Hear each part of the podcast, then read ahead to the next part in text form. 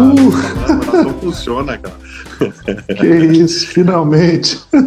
Meu Deus do céu, fazia Uau. tempo que eu não tomava um baile desse, viu? Uau, eu tive que fazer aqui um, um sei lá o que eu fiz. A gambiarra. tive que fazer uma gambiarra na, assim, na, na, na chapa quente, né? Você, você aí fazendo um vale a pena ver de novo. Ainda bem, ainda bem que você já nasceu pronto, né? Você, você me lembrou meus amigos baianos, né? O baiano, eu, eu falo isso para os músicos, os artistas, eles não nascem, eles estreiam, né? Boa noite, meu amigo. Como é que você tá, cara? Que honra. Bem, que graças a Deus. Alegria. Cara, que alegria te ter aqui. Já vou direto te apresentar com uma história. Vamos embora. chegou, já tá todo mundo esperando aqui, então vou te apresentar. Grande abraço apresentar todo mundo. do jeito que a gente apresenta aqui, que é com uma história. Tá. Ele começou como imitador do que eu via na, no, do que eu via no rádio. Isso mesmo. E o violão era o que o pai tinha dado de presente e ensinou para ele três acordes. Perto dos 10 anos de idade, ele decretou: vou ser músico. Mas como tudo na vida são fases, perto dos 14 anos ele se encantou pela literatura, pensou bem e finalmente decidiu: vou ser professor. Dois anos depois, pensando melhor, ele seria outra coisa, um pastor. Mas por que decidir ser uma coisa ou outra se ele podia ser tantas outras coisas? E o sentido de ser é muito mais amplo quando seu significado não se resume apenas a fazer. Como dizia o grande poeta Fernando Pessoa, obedeça a gramática, obedeça a gramática quem não sabe pensar o que sente.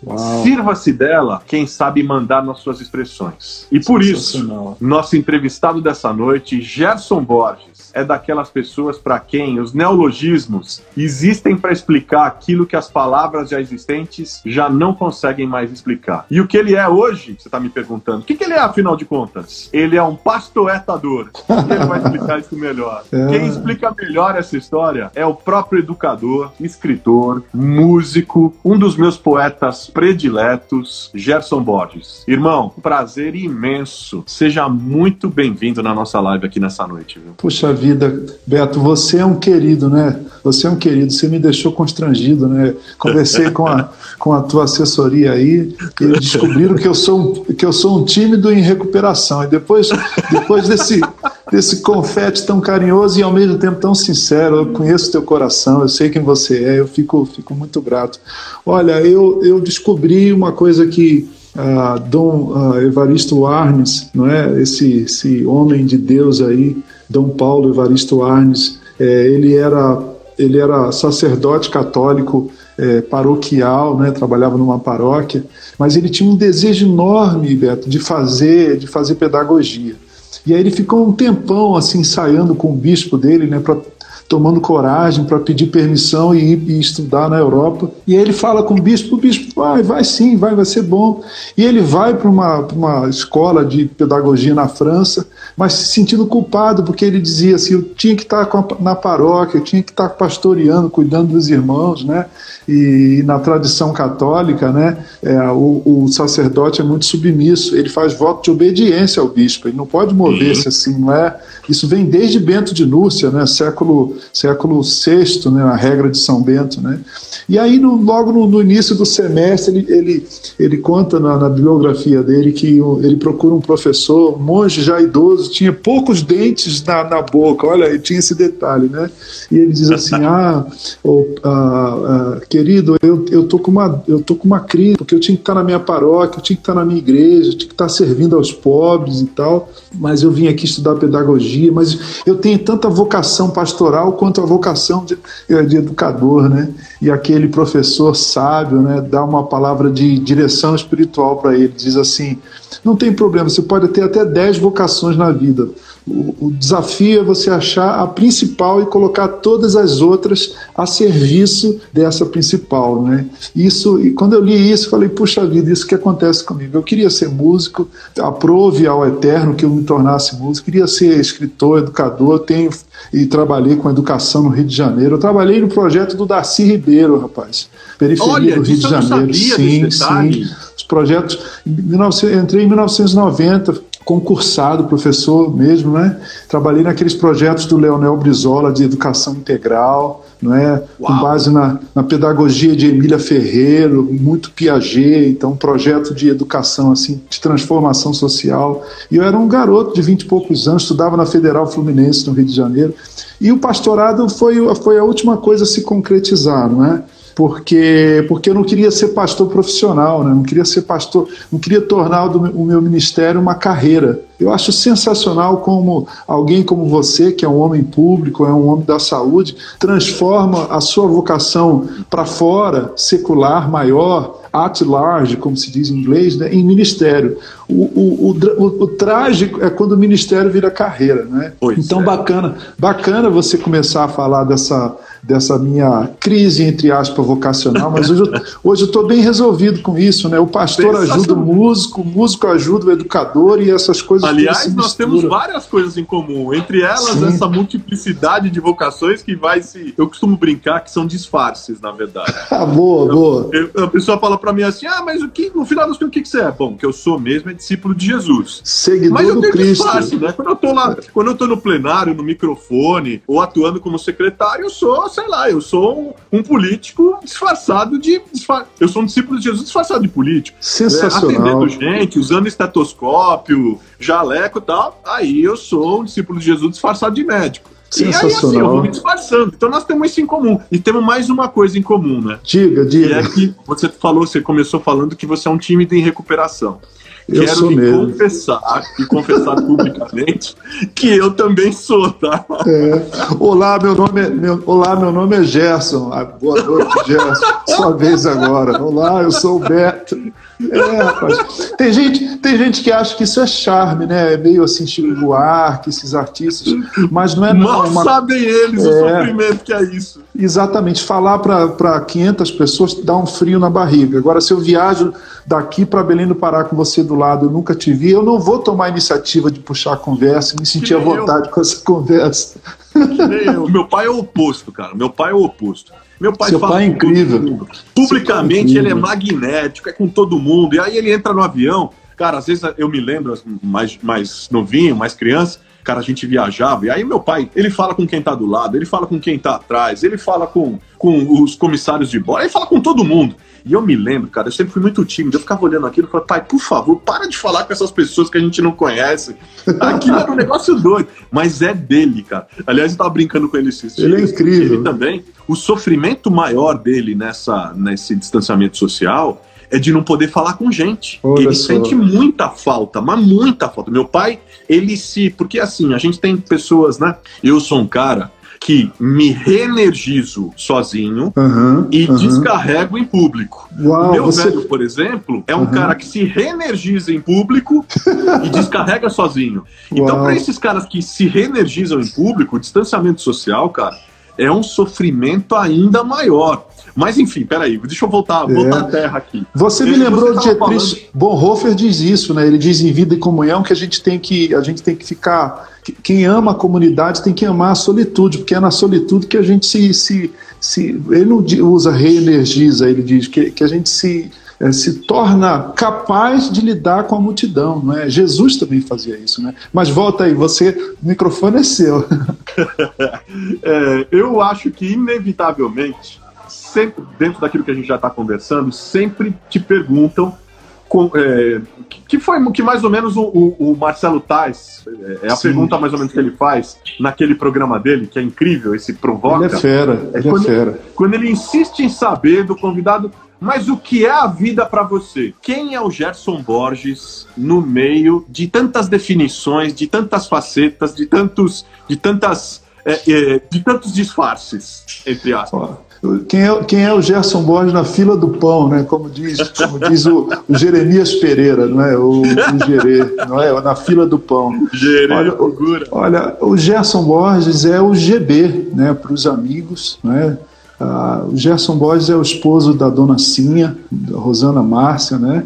O Gerson Borges é o pai do Pablo e do Bernardo. O Gerson Borges é, é filho do, do pastor Obed, da irmã Nivalda, lá do Rio de Janeiro, não é? Ah, é isso, eu, eu penso que a gente confunde muito, eu acho que é um perigo a gente ter essa, essa coisa da esse transtorno de personalidades múltiplas, né, ou os heteronômios do Fernando Pessoa, se eles forem personas, se eles forem um mascaramento do, do como diz o pessoal junguiano, aí, o pessoal da psicologia junguiana, né, esses falsos selfies, não é? Mas gostei, gostei do disfarce. O disfarce não é um falso self. O disfarce claro. tem, uma tem uma intencionalidade para você trabalhar aquilo que é a tua vocação, né? Eu sou, eu, eu sou uma pessoa simples. Eu gosto de café preto com, com pão com manteiga de manhã. E, e, se tiver se tiver croissant, tá jóia. Mas se for só pão com manteiga e café preto, tá, tá maravilhoso, tá maravilhoso. Legal demais. Quando o teu velho te deu o, o teu primeiro violão, uhum. é, ele imaginava que ele estava despertando em você essa paixão pela música? Eu acho que não, eu acho que não. Mas o meu pai, ele teve uma influência, tem até hoje uma influência a, na, minha, na minha caminhada, na, na, minha pessoa e na minha vocação muito forte, porque ele sempre foi muito apaixonado tanto pela música quanto pela palavra. E eu estou falando palavra com P minúsculo, né, com a, com a, poesia. E também pela palavra com P maiúsculo, pelas escrituras. Né? Então a gente ouvia muito rádio no Rio de Janeiro. Não é? Eu acho que a gente está mais ou menos na mesma idade, não vamos falar a nossa idade aí, não é, Beto? Se entregar de lambuja. Então, mais né? ou menos nessa faixa etária de 32 aí. É, é Isso, é, mas, é, é, entre. Exatamente, mas deixa para lá, vamos focar aqui. Entre 32 importa. e 52. Isso mesmo, isso mesmo. Né? Nesse, nesse range, nesse esse range aí, né? Como, como dizem os gringos, né? E, e, eu, e, eu, ouvia muito rádio nos anos 70 com meu pai, a gente ouvia música, a, música nordestina, ele gostava muito da poética nordestina.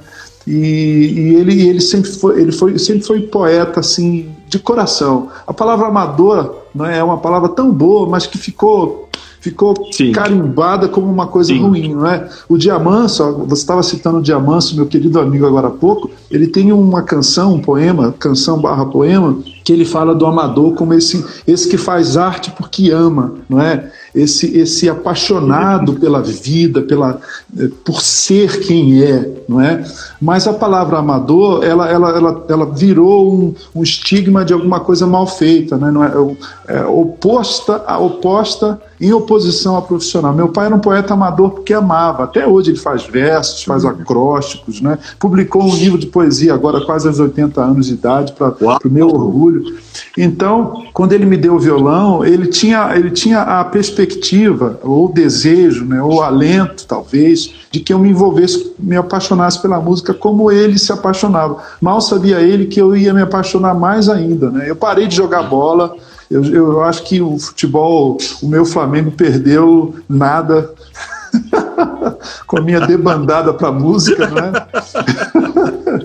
Mas eu parei de jogar bola no, no campinho da rua, eu, eu, eu comecei a, vi, a, a, viver a música aos 9, 10 anos de uma forma muito intensa. Você falou agora há pouco, emulando o que eu ouvia no rádio, né? Meu pai, meu pai era um amante da, da música dos é um amante da música da, das rodas de, de, chorinho do Rio de Janeiro dos anos 50. Olha. Né? Eu não sei se São Paulo era tão romântico, tão, tão com uma pinta assim, meio europeia dos anos 50, é. né? Menos, menos. O Rio, o Rio transpira isso muito mais. Isso é muito, é muito mais presente na cultura carioca e também na cultura mineira, nordestina, né? Sim. A cultura paulistana é aquela coisa mais, eu diria, mais cartesiana, de certa forma. O que, lógico, temos outro tipo sim, de poesia, sim. outro tipo de manifestação cultural, mas não exatamente desse jeito, né? É, mas mudando mas teve... um pouco aqui, mudando tá bom, um pouco de assunto. Lá falando um pouco da, falando um pouco desse período de quarentena. Tá. Como tá. é que tá sendo esse período de quarentena para você? Está sendo mais de, tá sendo mais de ansiedade, é, de medo ou de angústia ou uma fase mais produtiva que você está produzindo mais artisticamente? Uhum. É, aliás, hoje você estava compondo uma música, né? É, é, mais ou menos. Tava, tava, a gente fica. A inspiração ela não aparece quando a gente quer, ela é danada, né? Ela, ela, ela chega assim, né? É, e, e, há quem nem, nem acredita. Chega sem avisar. Chega sem avisar, não, não, não, manda recado, não manda um bilhete. Ela aparece, diz: Oi, cheguei de mala e cuia, né? E aí a gente tem que dar conta dar conta da, das demandas da inspiração. Por outro lado, a inspiração, já diziam muitos artistas, muitos poetas e compositores, é uma falácia, né? é melhor transpiração, parece um, um clichê, né? mas é isso mesmo. A gente tem que ter essa habilidade. Eu trabalhei com jingle, rapaz. Eu fazia jingle, Beto. Então, ah. o cara mandava lá uma encomenda para um, uma raspadinha da Oktoberfest. Eu lembro de um jingle que eu fiz. que isso, que isso, que isso não conste aí na, na, nos registros oficiais da nossa amizade. A raspadinha eu tinha que cantar e tocar tipo 8 da manhã e 2 horas da tarde a gente tá gravando, né? Pô, mas também depois que você encarou essa e conseguiu uma dessa, velho, é, então, não tem desafio que você não encare. Muito bem, então, né? E, e, e voltando à quarentena, então, é, é, a, a inspiração, na verdade, foi mais uma resposta ao momento que a gente está vivendo. Um, um, homem de Deus que eu admiro muito é o Gene Peterson, eu leio e releio obsessivamente os livros do, do Peterson, ele diz que espiritualidade é prestar atenção. Prestar atenção no eterno, prestar atenção em Deus, prestar atenção no meu próprio coração, não é? Um amigo querido para quem eu mando um abraço, Gedeon Alencar, esse aí é Grande top. Gedeon. Né? Andar de cima, né? Então prestar atenção no eterno, prestar atenção na, no, no, interno. Acabei de criar um negócio aqui agora, obrigado aí. Prestar atenção no eterno, no interno e no entorno. Olha isso! Olha aí! Sensacional! No eterno, no interno e no entorno, não é? E, e no momento de, de tanta luta e, e tanto luto como esse que a gente está vivendo, os gritos do entorno, né? você, é um, você é um homem público, você você é o cara da fé cidadã, você, é, você cria esse conceito, essa categoria que tem nos abençoado tanto, né? Na esteira de Kuiper, de Dag Hammarskjöld, que foi o primeiro secretário-geral da ONU. Você me inspira, Beto, você sabe disso. Obrigado, né? obrigado, já. Então, no momento... no momento é verdadeira, você sabe disso. Eu, eu, eu fico muito, muito animado com, com a sua vida, porque a vida pública no nosso país, não é? Os homens públicos nos desanimam, nos, nos roubam a utopia, o sonho, o desejo, o alento de futuro, né? Então, o entorno é de luto e de luta. E nesse entorno de luta, em luta, de luta e luto, né, pastoreando, cuidando de uma comunidade local, consolando gente que enlutada, vizinho, membro da igreja, parente, conhecido, todo mundo assim. Uh, gente de todo tipo da, da minha realidade existencial perdendo a vida para o Covid, não é? E aí eu, me, aí eu redescobri o livro das Lamentações, que em hebraico é o Irá, né? Irá. Irá Yashevá Vadahai Rabatiam. Ó oh, como está vazia a cidade outrora tão cheia de gente. Lamentações 1.1. Demais isso, não é? E um amigo me manda uma foto do Parque Vila Lobos vazio, uma foto linda um fotógrafo e designer, né? Isso me fez compor algumas canções e escrever uma transposição do livro das Lamentações para esse nosso tempo. Então, assim, não foi uma inspiração assim, eu estava na janela e, e aí, de repente, falei, ah, vou fazer uma canção chamada Ela, que abre o, o disco, o EP, né, que eu lancei há três semanas. Não, foi a percepção de que a esperança estava se desaparecendo, né? Ah, eu, eu pastorei em São Bernardo do Campo, você conhece, que você já esteve na nossa comunidade, nos deu a honra. Ah, e eu tenho entre os, os, os presbíteros da minha comunidade gente que é da Fiesp, né? e um deles me disse: olha, mais de 600 ou 700 mil negócios de comércio vão fechar. Né? É, metalúrgicos, é, e gente da minha igreja que é dono de pequenas metalúrgicas, né? E estava aqui agora o Mauro Meaguti, que é vereador na cidade, um homem público, um homem de Deus, e, e a gente, gente se boa. reunia, gente boa, gente do bem, né? Do lado bom da força, né, Mauro? E a gente se reuniu para para pensar e para orar como é que a gente podia fazer um pastoreio é, à luz de Apocalipse 1,12. O João de Patmos diz assim: Olha o aposto. Aí o lado professor de literatura falando, olha o aposto que o, que o João usa. Ele diz assim: Eu, vírgula, João, companheiro de, vo companheiro de vocês no sofrimento. Beto, para mim isso é uma descrição assim Uau. perfeita do, do, da vocação pastoral. É, é, é, oferecer companheirismo às pessoas no meio do sofrimento, né? E, lindo, e aí, lindo. E aí Baita definição. Não é, cara? E aí, isso, aí mistura-se tudo, né? Mistura-se o pastor, mistura-se o, o, músico, né? o, o, o cantautor, como diz o Lenine, né? o cantautor, né? que, que, que começa a querer dar voz. Ah, Jó diz isso, eu era os olhos dos cegos, os pés e as mãos do aleijado. Então, o, o coração pastoral, o coração do poeta, começa a, a mover-se na direção de, de verbalizar a angústia, a dor das pessoas, porque toda dor pede um gemido, né, Beto? Você sabe disso. Sim, sim. Sim, eu tô vendo um monte de gente, tô vendo um monte de gente querida aqui, Gerson. Um monte de gente ah, querida. Que legal. Ó, oh, o. Jairo, a Leila Miesel, a Fátima Varela, pastor que Nilson bacana. Gomes esteve aqui com a gente outro dia. Quanta gente querida, gente querida. Falando um pouquinho mais de você, você começou falando que você é um tímido em recuperação, e como eu te disse, Sim. eu me identifico muito com essa fala. É, mas você era um cara que um cara no, que não é só introspectivo, né? É, você ia além, você também tinha muita vergonha de se apresentar. Até porque sempre foi muito mais tímido, né? É, eu já é, como é que você se sente hoje no palco? Ainda dá, ainda dá um suadouro? É, é. E teve em algum momento da sua vida é, um momento assim mais tenso é, que, que, que foi provocado pela timidez, que a timidez pesou mais? Eu penso que, bom, aos 50 anos, né, 5.0, né, como diria o Dante Alighieri, né, o mezzo del cammino, então assim, na meia idade, na meia idade, a gente já trabalhou algumas questões, né? Então, essa, essa timidez ela foi muito foi muito forte, foi muito presente e quase que obstruía alguns movimentos do meu coração, desejos do meu coração, no final da, da infância início da adolescência. Né?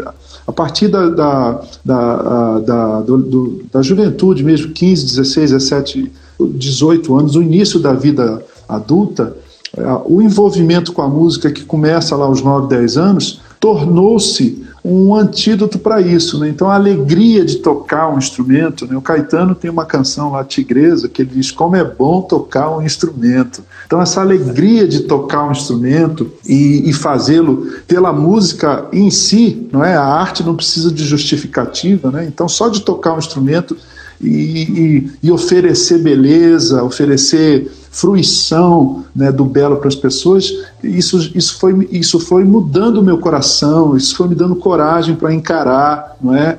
A possibilidade do erro, porque o tímido valoriza muito as suas, as suas fragilidades, né?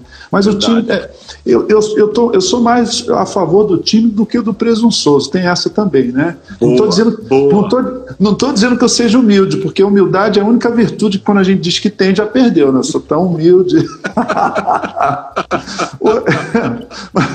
é, não é verdade mesmo? Pô, eu sou tão humilde, né? Eu acho que eu sou a pessoa mais humilde. Eu me orgulho da minha humildade. Eu me orgulho da minha humildade humildade. Da minha humildade. Não é? é? Mas hoje, então, Gerson Borges de hoje, eu tenho uma alegria tão grande de fazer o que eu faço, não é? De cantar a minha fé, de cantar a beleza, de cantar a, a, bondade. Lembra dos ideais gregos? Claro que você lembra, né? A bondade, a beleza e a verdade. Então, assim, eu procuro cantar a bondade, a beleza e a verdade. E a bondade, a beleza e a verdade estão na pessoa de Cristo, né?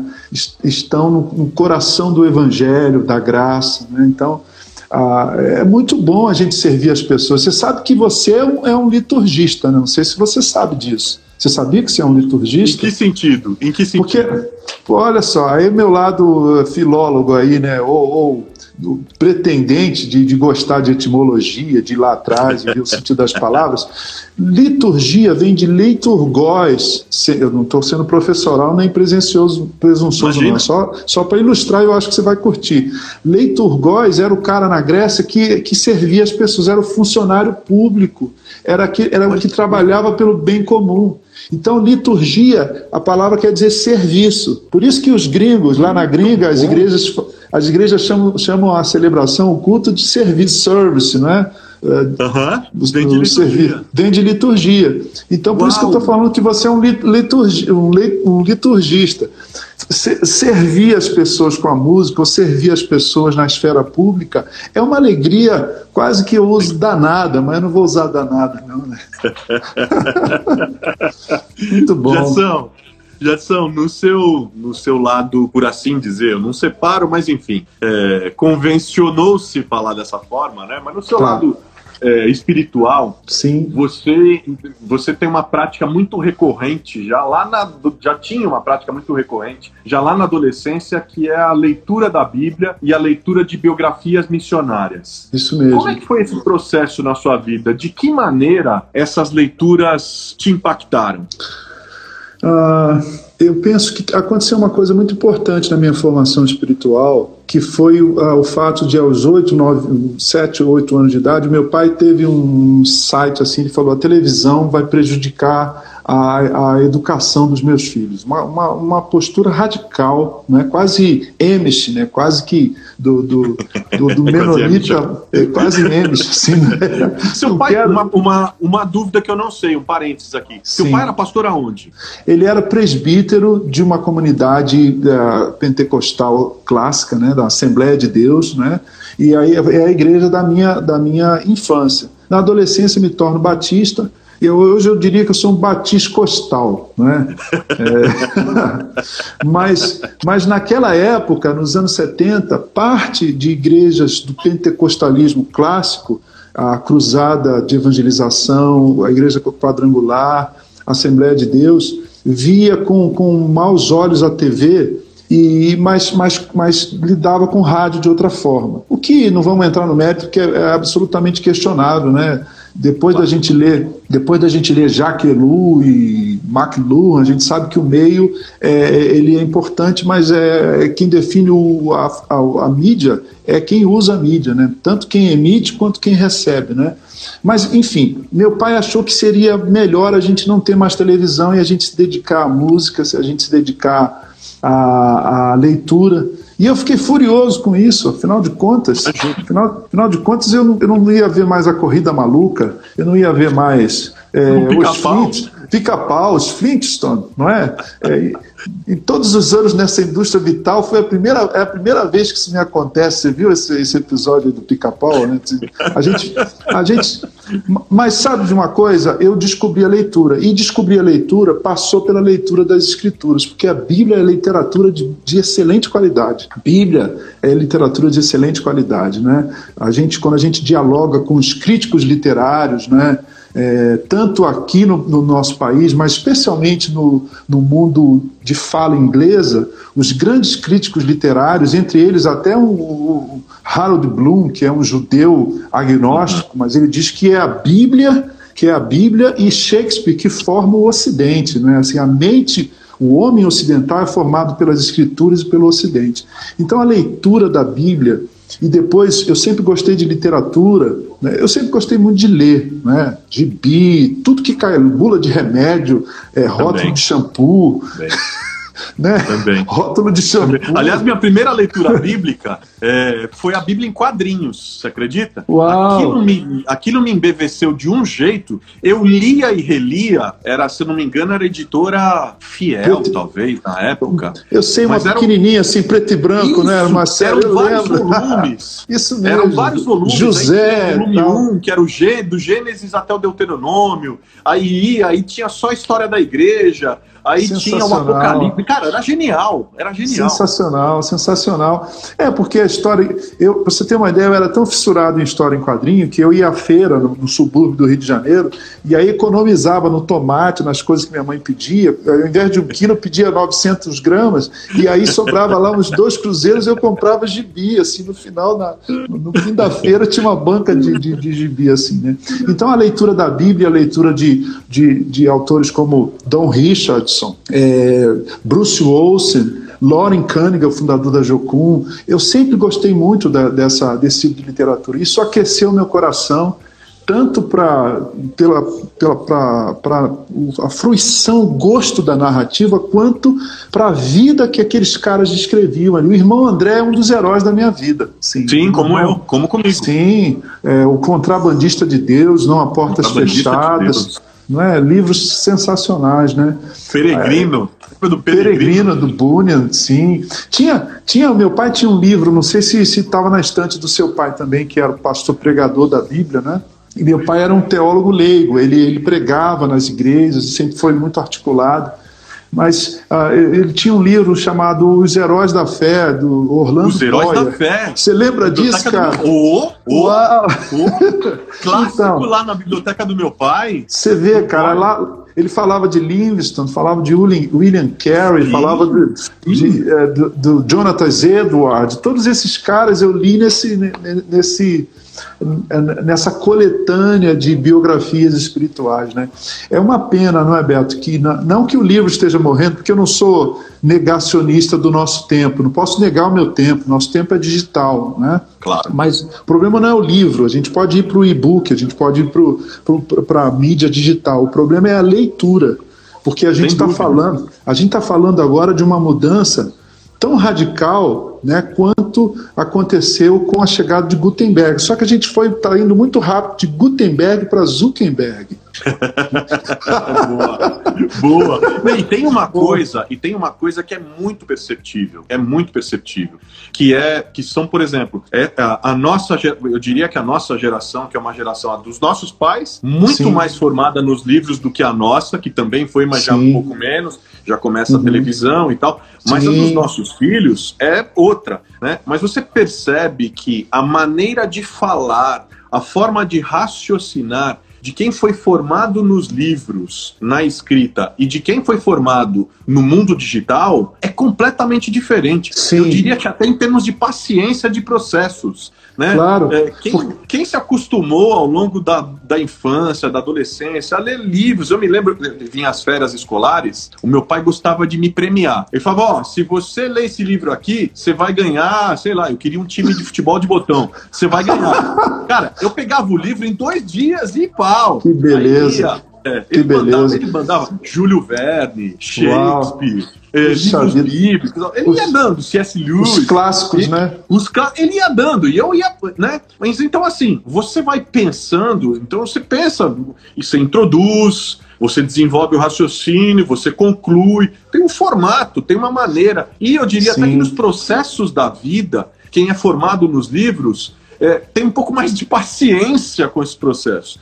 Eu vejo já essa geração que vem atrás de nós, ela é muito mais veloz, ela quer apertar o botão e quer que a informação venha logo. E em geral, em 144 caracteres, se possível, via um tweet.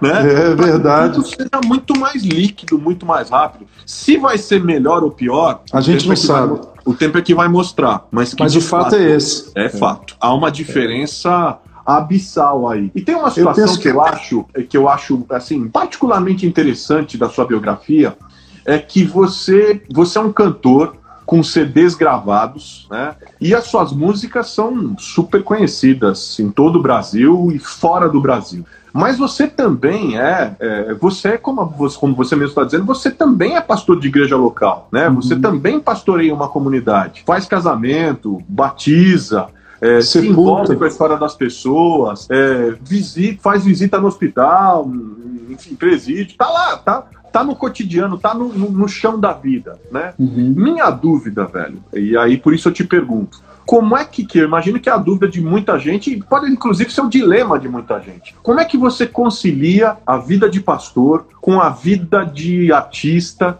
com as demandas de shows que você tem, é, mas especialmente agora, nesse período, aliás, especialmente no período, não, não exatamente agora, mas no período fora a pandemia. Como é que você, como é que você se organiza nisso?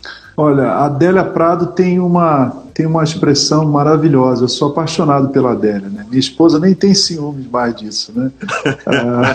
a Adélia tem oitenta e tantos anos. Né? Eu fui assisti-la no, no, Tuca um dia desses e eu falei, Adélia, eu sou apaixonado por você. Aí dei meu CD para ela, um, um, um, disco, A Volta do Filho Pródigo. Eu falei, eu te amo. Ela olhou para mim e falou assim, ah, Deus não é jovem e é belo como quem diz assim, bom, eu acho que você pode ser apaixonado por essa coroa aqui, por essa Adélia, né? mas a Adélia é linda. E ela. Paulo e ela... Josias está brincando aqui, um amigo querido, falou que foi teu aluno de música e falou, ó, e também Uau. concilia as aulas. É verdade, é verdade. Vou explicar essa loucura aí. A Adélia diz o seguinte: eu não tenho tempo para mais nada. Ser feliz me ocupa por inteiro ocupa minha agenda por inteiro, né? Eu sou um seguidor de Jesus, eu sou um seguidor de Jesus de Nazaré e isso ocupa o meu tempo. Eu não faço uma, uma dicotomia, uma separação entre o sermão que eu prego no domingo e um show que eventualmente eu faça na quarta-feira e uma, uma palestra que eu dê numa empresa no sábado, na, na sexta pela manhã, como já fiz várias vezes, não é? Uma vez um banco, banco, não vou falar o nome de uma montadora, mas de, de uma montadora em Minas Gerais me convidou para falar, mas não me apresentou como um pastor, me apresentou como um palestrante é, inspiracional, motivacional, né? Na verdade, não há, não há a, a separação, não há conflito de, de atuação. O conflito, a luta, o desafio é com a agenda, mas a, o pastorado é, ele tem prioridade, não é? Eu, a psicologia social chama. E ainda inventei de fazer psicologia agora, voltar à minha faculdade de psicologia aos 50 anos. Pois, tô, eu, tô, pois eu tô, tô sabendo. a, a psicologia social trabalha muito a questão dos papéis, né? A gente tem papéis. Você é o secretário do, do, da prefeitura de São Paulo, mas você é um dos pastores de uma comunidade local. Você é um você é um médico, você é um cuidador de pessoas, você é um ativista social, você é um homem público.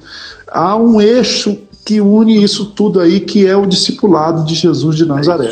O Jesus de Nazaré é o meu eixo na, na realidade. Agora, eu não consigo me dedicar à música como eu me dedicaria se eu não fosse nem pastor. Eu sou um claro. professor e um palestrante ocasional agora. Eu não estou não, não na sala de aula assim. Eu sou um professor de, de módulos, de cursos de história da música cristã, de, de teologia da adoração, de matérias afins, né, de espiritualidade cristã e sou um palestrante dentro de um limite que a comunidade local me permite, me envia. Eu sou, eu, eu lembro que o Azaf uma vez falou isso, nosso amigo Azaf, né, que todas as vezes que ele saía lá de Porto Alegre, o pastor João falava para ele assim: Vai, Azaf, nós te enviamos, nós te enviamos, você é um missionário.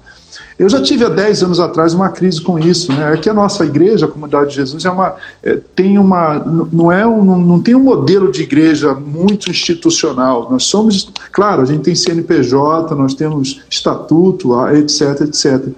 Mas nós não somos uma igreja no modelo. É, é, eu diria assim, de, de, de realização e de e com essas megalomanias tão comuns. Metas né, e, Metas e, e, e contabilista. A gente falava aqui ontem, a gente conversava sobre esse, a distorção da missão. A Ana Alzira estava aqui, né? Sensacional, a Ana é fera, ela fera. da distorção da missão, muitas vezes, do missionário na compreensão dessa coisa da meta e tal, de se transformar numa espécie de contabilista de alma, né? Que, Sim. Que, que distorce completamente a missão. A missão não é essa. É, porque o Senhor nos mandou obedecer, ele nos mandou semear ele não, ele, e colher é aquilo, que, aquilo que ele dá crescimento, né? O Paulo vai dizer isso, que eu plantei, Apolo regou, mas quem deu crescimento foi o Senhor. E aí, se ele. cresceu, a gente, a gente colhe, né? Eu não seria pastor de uma igreja, de um projeto eclesiástico que, que eu tivesse que ter uma performance assim do tipo uh, vamos crescer 30% por ano, metas financeiras, essa loucura, essa coisa tão estranha a, simplicidade da espiritualidade cristã e da experiência comunitária da fé. Né? Hoje mesmo eu estava lendo Thomas Merton, ele falando quando ele foi para o mosteiro trapista e como ele ficou encantado com a simplicidade, com a pobreza e com a rotina que os monges trapistas têm, viver uma vida de, de simplicidade, de pé no chão, na, na, imitação e no seguimento de Jesus Cristo de Nazaré. Eu fiquei, fiquei com o coração apertado de pensar que a gente tem perdido essa espiritualidade do simples, não é do pequeno, e que ao mesmo tempo é subversivo, é o grão de mostarda, não é, Beto? Muito, é, muito. Ele é, ele é, é subversiva a espiritualidade que brota das páginas do Evangelho. Né? Ó, a galera tá aqui, tô vendo, tem a galera também lá da CUFA, da Central Única das Favelas da São, da Vila San Remo. Olha que, que maravilha. Legal. Estive lá Beijo semana passada eles. trabalhando com eles, sensacional. Eles Pessoal, são, eles são demais. Gente que tá gostando do papo. Você que, tá bom. curtindo e tá acompanhando a gente, é, tem esse aviãozinho aqui, aperta esse aviãozinho, vai convidando os amigos, chamando os amigos e as amigas para participar com a gente, faz uma, uma, um print da tela, coloca nos seus stories, sabe? O Gerson é um cara pra gente ouvir. Aliás, sigam o Gerson, tá, gente? Eu, inclusive, sou suspeito para falar. Eu viro e mexo, mando mensagem para ele. Eu viro e mexo, ele me manda alguma música, algo que ele gravou, é, algo que ele produziu. Eu sou um, eu sou fã de carteirinha desse figura aqui, fã de carteirinha. Obrigado. Ele é um cara para seguir, para acompanhar, para ouvir as músicas lá no Spotify, a hora que você, onde você tiver. Isso aí é bênção de Deus pura, pura, pura. Que legal. Mas você tocou num assunto, você estava tocando, você estava falando sobre espiritualidade, sobre produção musical, sobre expressão artística e tal. Aí queria te fazer uma provocação. Como é que você lida com um mercado que espera algo pré-fabricado, que tem um formato? Né? Como é que você lida com essas regras do mercado assim chamado gospel? Eu, ah, eu, não quero ser presunçoso, é a terceira vez que eu falo isso, né? Porque, porque qualquer coisa que a gente fala. Uh, Hoje em dia, tudo, é, tudo precisa tudo. ter um senão, porque todo mundo vai. É, é você, eu tenho tá certo, você tá certo. Eu, tenho eu me reservo o direito de ficar calado nessa pergunta agora, não nada mas, mas, é, mas eu diria, eu, não é? Pode ser usado. Eu não posso produzir uh, prova contra mim, não posso me autoincriminar, então vou ficar quieto aqui, não. Mas falando, falando sério, eu respondo um pouco essa questão no, no, no meu penúltimo livro, Ser Evangélico Sem Deixar de Ser Brasileiro, que saiu pela Sim. editora Ultimato, se você me permite aqui a divulgação. Por favor, eu... se você tiver ele aí perto de você, para até mostrar e tal. Ah, eu vou pedir. É sensacional, inclusive. Vou pedir a minha esposa para pegar uma cópia aqui. Ah, nesse livro, produção, produção, é, a galera mas... gosta. A galera é... gosta. A Aline tá falando aqui, ó. Essa parte da live que eu mais gosto. Vou te fazer uma provocação. Boa, boa. Eu acho naquela caixa amarela ali, irmão.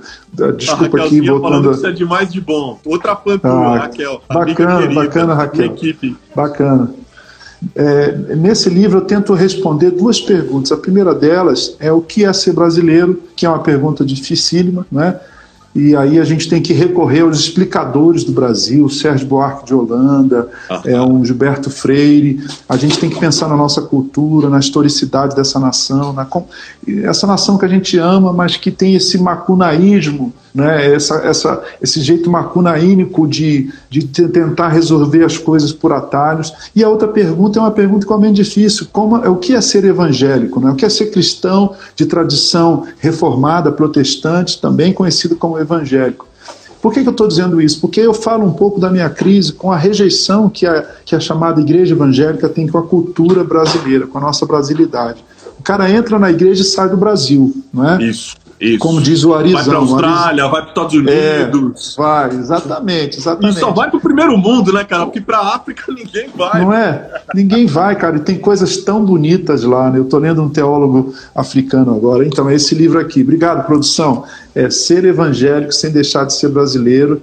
É? Recomendadíssimo. Li nas minhas férias do ano retrasado. Sensacional. Bacana, bacana. Numa sentada, né? Eu escrevi é no estilo do, dos pensamentos de Pascal, né? Numerados é ali. Isso.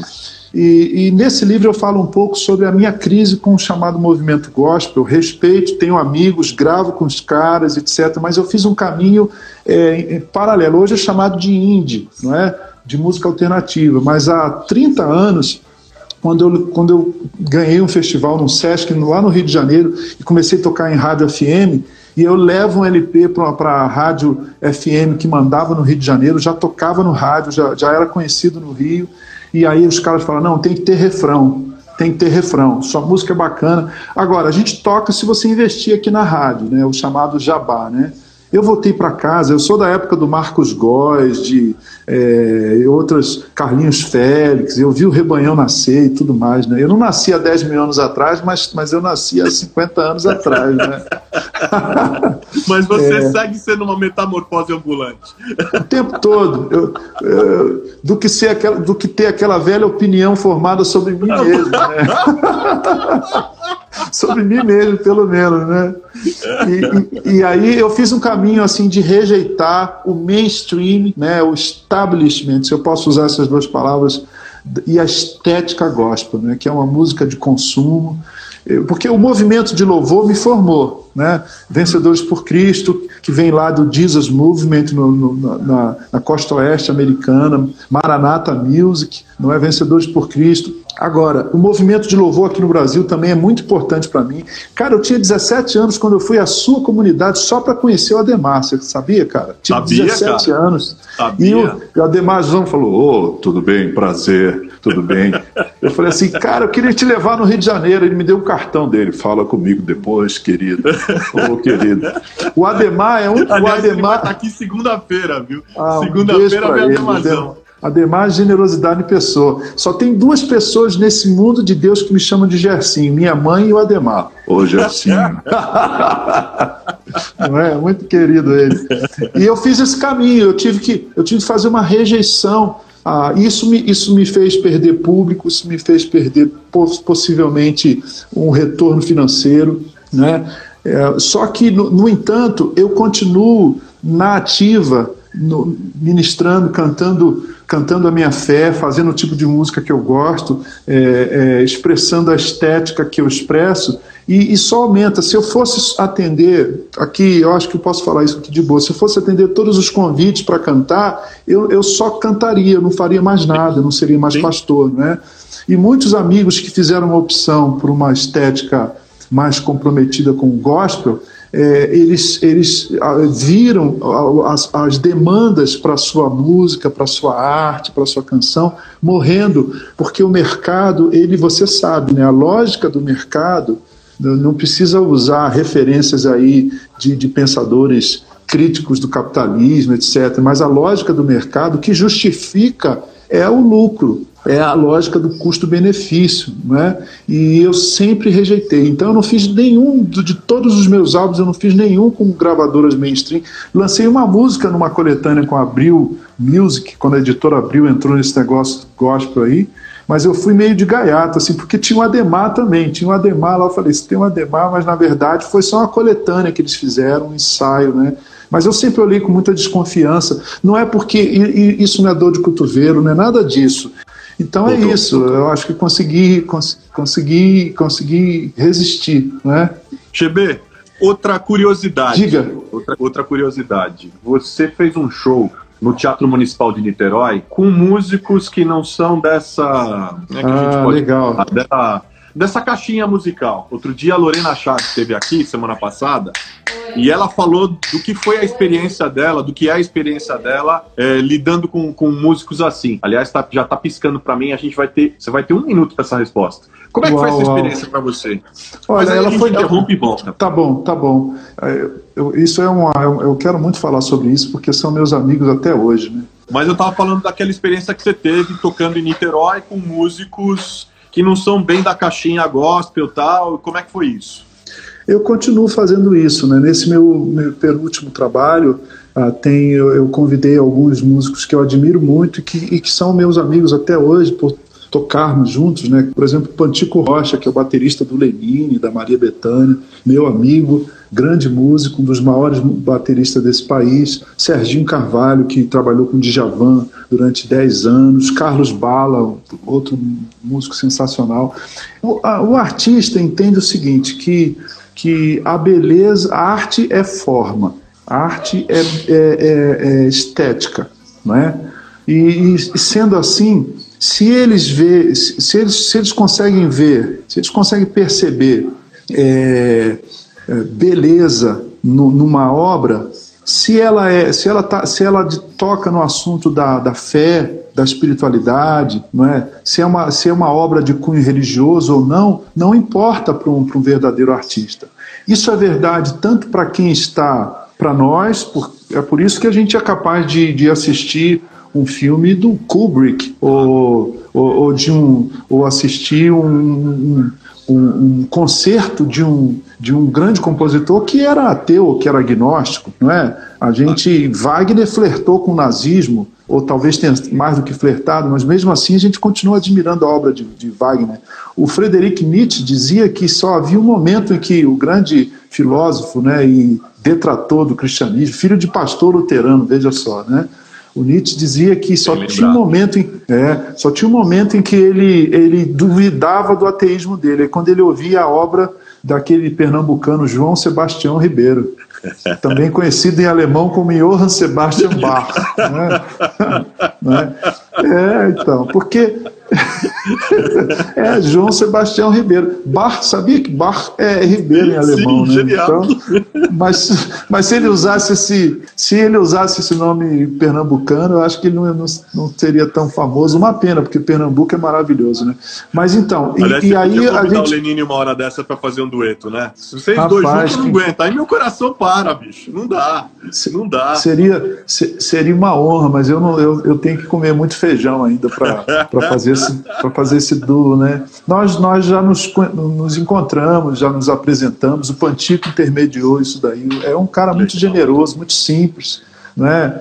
casado há mais de 30 anos, três filhos, é um cara família. Benini é admirável como, como artista e como e como pessoa também, né? Então eu penso que esses amigos eles eles foram apresentados a uma música, a uma estética, né? Que, que, que tocou o coração deles. Um outro músico que, com quem eu tenho trabalhado é o Kiko Continentino, que, conhecido pelo trabalho dele com Milton Nascimento durante muito tempo e hoje toca na, na banda Azimuth, né? que é um clássico aqui. O Kiko tocou no meu disco A Volta do Filho Pródigo e até hoje nós somos amigos. O André Memari, que é um pianista também, um dos maiores desse país, não é? É, o, o FB Apolônio está falando exatamente isso a participação do André Memari é incrível. Ah, que legal. Então, por que, que o Memari participou do meu disco? Eu, eu, eu não sou nada diante do, do, da envergadura de André Memari que compõe para a OSESP. Ele compõe para a OSESP. Então, você imagina assim, né? É um músico virtuoso, vencedor do Prêmio Visa. Ele ouviu uma canção minha, Flora Flor, e um amigo falou assim: Você gostou dessa música? Você poderia. Você, o que, que, você acha de, de, Ele falou assim: Vamos agendar agora. Por quê? Porque a estética a, a, foi, foi não foi um. Olha, é uma música cristã ou não cristã, né? Porque a música não é cristã, quem é cristão é o músico, não é? A música é música, não é? O Rob e o mundo Bell falava isso. em dois tipos de música, né? Música boa é. e música ruim, né? Isso não é clichê, isso é, isso é fato, isso é, isso é verdade, né? Você sabe o Rob Bell, né? O Rob Bell é inteligente a beça, né? Leitura Ele dizia, é, eu também. Ele dizia que sempre que sempre que a, a palavra Christian, né, cristão, vi, é, ela é substantivo, substantivo, ou cristão, mas sempre que ela vira adjetivo, ela vai designar, ela designa coisas ruins, tipo teatro cristão. Ih, é ruim, não é? Cinema. Cinema cristão. Ih, Política. E ele falou político cristão, político cristão, né? Eu acho que a gente, eu acho que a gente tem muitos artistas evangélicos. A gente está precisando de mais evangélicos artistas. É isso, a mesma né? coisa na política. Ah, exatamente. Expressa muitos... os valores do reino de Deus através da prática política, na ética, nas agendas que priorizam outras coisas. Tem, Exatamente. Tem toda a razão, toda a razão. O amor, o amor pela polis, né? Pela, pela, é pela, pela cidade, pelo que é de todos, né? Essa envergadura moral que é própria do, do estadista, né? Do, do republicano, de pensar na res pública, na coisa pública, né? Você faz isso, olha, é você, isso. você faz isso. Poxa, mas que papo bom.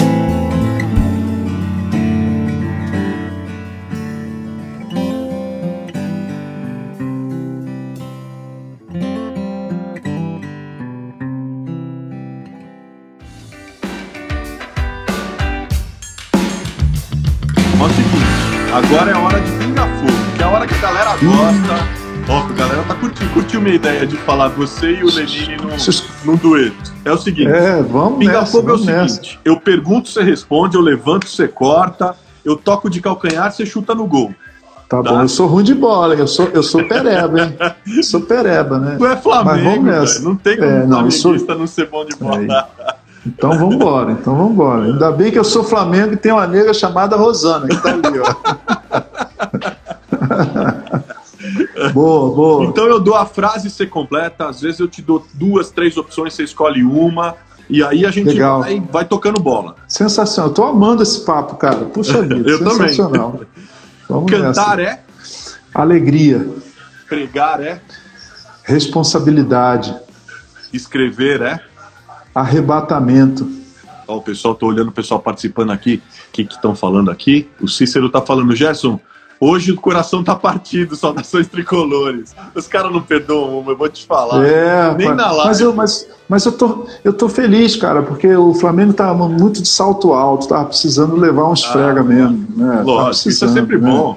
É, lembra É, claro, que claro. Memento mortalis, mortalis est, entendeu? Sim, é su a- o caminho, o caminho para cima é para é baixo, né? Para subir a gente tem que descer. Já, É já dizia o nosso mestre, né? os paradoxos do reino, né?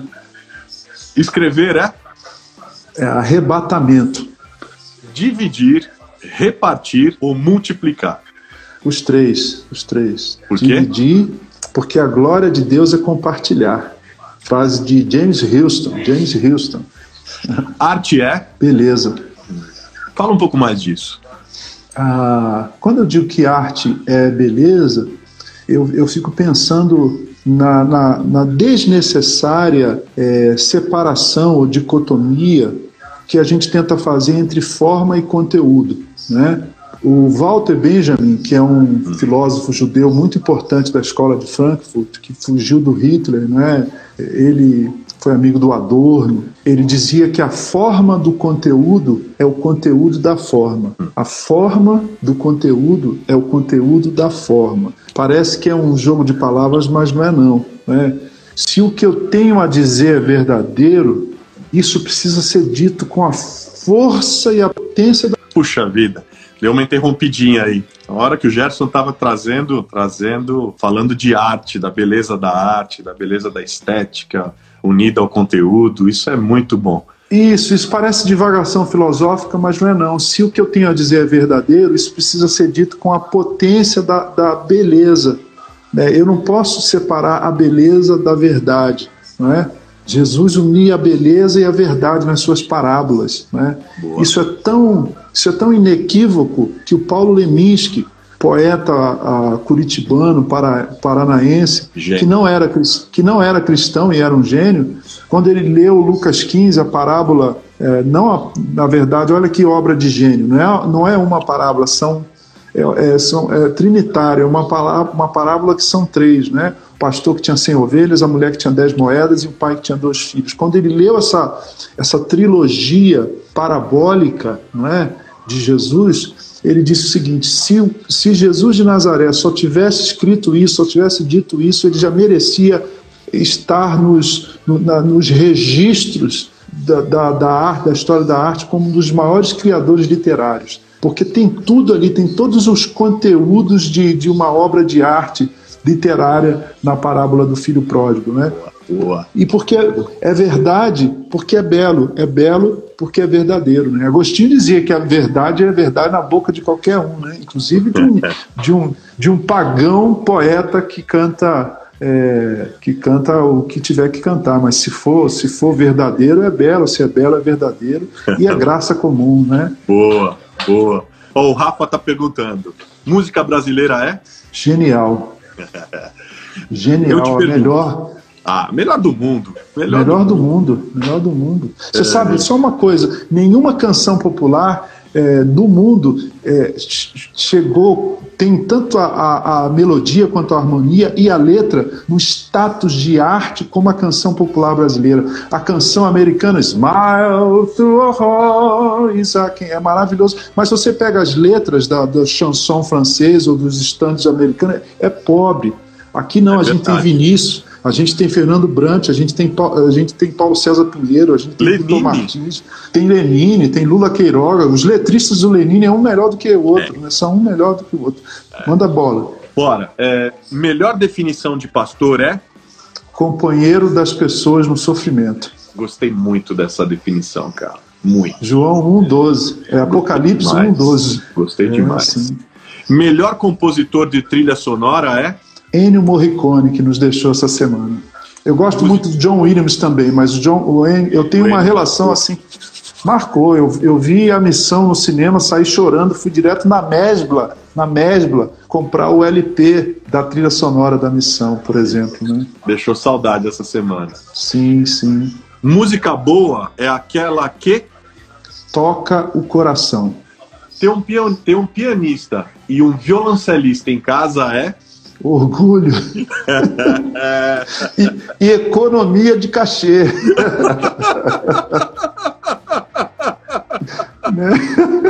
Estou né? investindo, né, cara? Estou investindo. Daqui, daqui, a pouco eu faço, eu vou fazer uma pós na GV de gestão de carreira dos meus filhos. Vou fazer gestão de carreira. boa, boa. Fé é a certeza do que não se vê, não é? E a confirmação daquilo que a gente espera, parafraseando Hebreus, né? assim a, a prova Assim, a, a prova da pergunta anterior, ela falou que é orgulho. Ah, isso aí, isso mesmo, isso mesmo. André Meirelles está perguntando: o Brasil é? O Brasil, agora eu tenho que parar para pensar, porque eu ando arrastando a asa, cara. Tá difícil, né? O Brasil é o meu país, né? O Brasil é o meu país, ponto. Olha, eu gostei do. O Bruno Edu tá te fazendo uma pergunta. Uma possível relação entre as palavras poeta e profeta. Em hebraico, em hebraico as duas palavras são bem parecidas. Em português também. Eu vou responder poeticamente para ele. Se você tirar duas letras de profeta, então perceberá que havia um poeta dentro da palavra. Ele estava o tempo todo lá. São duas imagens da mesma pessoa. Se a diferença é algo tão à toa, sim, dentro da palavra de Deus o Verbo se manifestará. Um é mais salmista, o outro pessimista. Enquanto aquele afina o violão, esse esbraveja para que o mundo veja a ira santa do seu coração. Será foi em Davi que eu li, ou num dos 17, sem falar naquele do Jordão? O importante é que eu me vi no que estava lendo. Poeta ou profeta, eles têm o que dizer, eu não. Uau! Uau! Uau! Muito bom! Igreja precisa ser? Trinitária. Precisa ser um espelho da eterna comunhão de amor que há no mistério da Trindade. Deus é amizade, Deus é relacionamento. Igreja no pós-pandemia será? Um permanente hospital de campanha. Para o processo do, do... de criação na música, você depende de susto. Fala disso aí um pouco. A, a, poesia, os gregos chamavam de poieses, não é? Poetes era o criador, era o inventor, era alguém que criava, inventava uma coisa. Quase que eu falei, fazia é, poesia coisa feita, mas aí vai dialogar com as tradições afro, aí vão, vão entender mal o que a gente está falando, coisa feita. Né? Mas a poesia é coisa inventada, é coisa que não existia, não é? é, é criação de, de algo que não existia, especialmente no reino maravilhoso das palavras.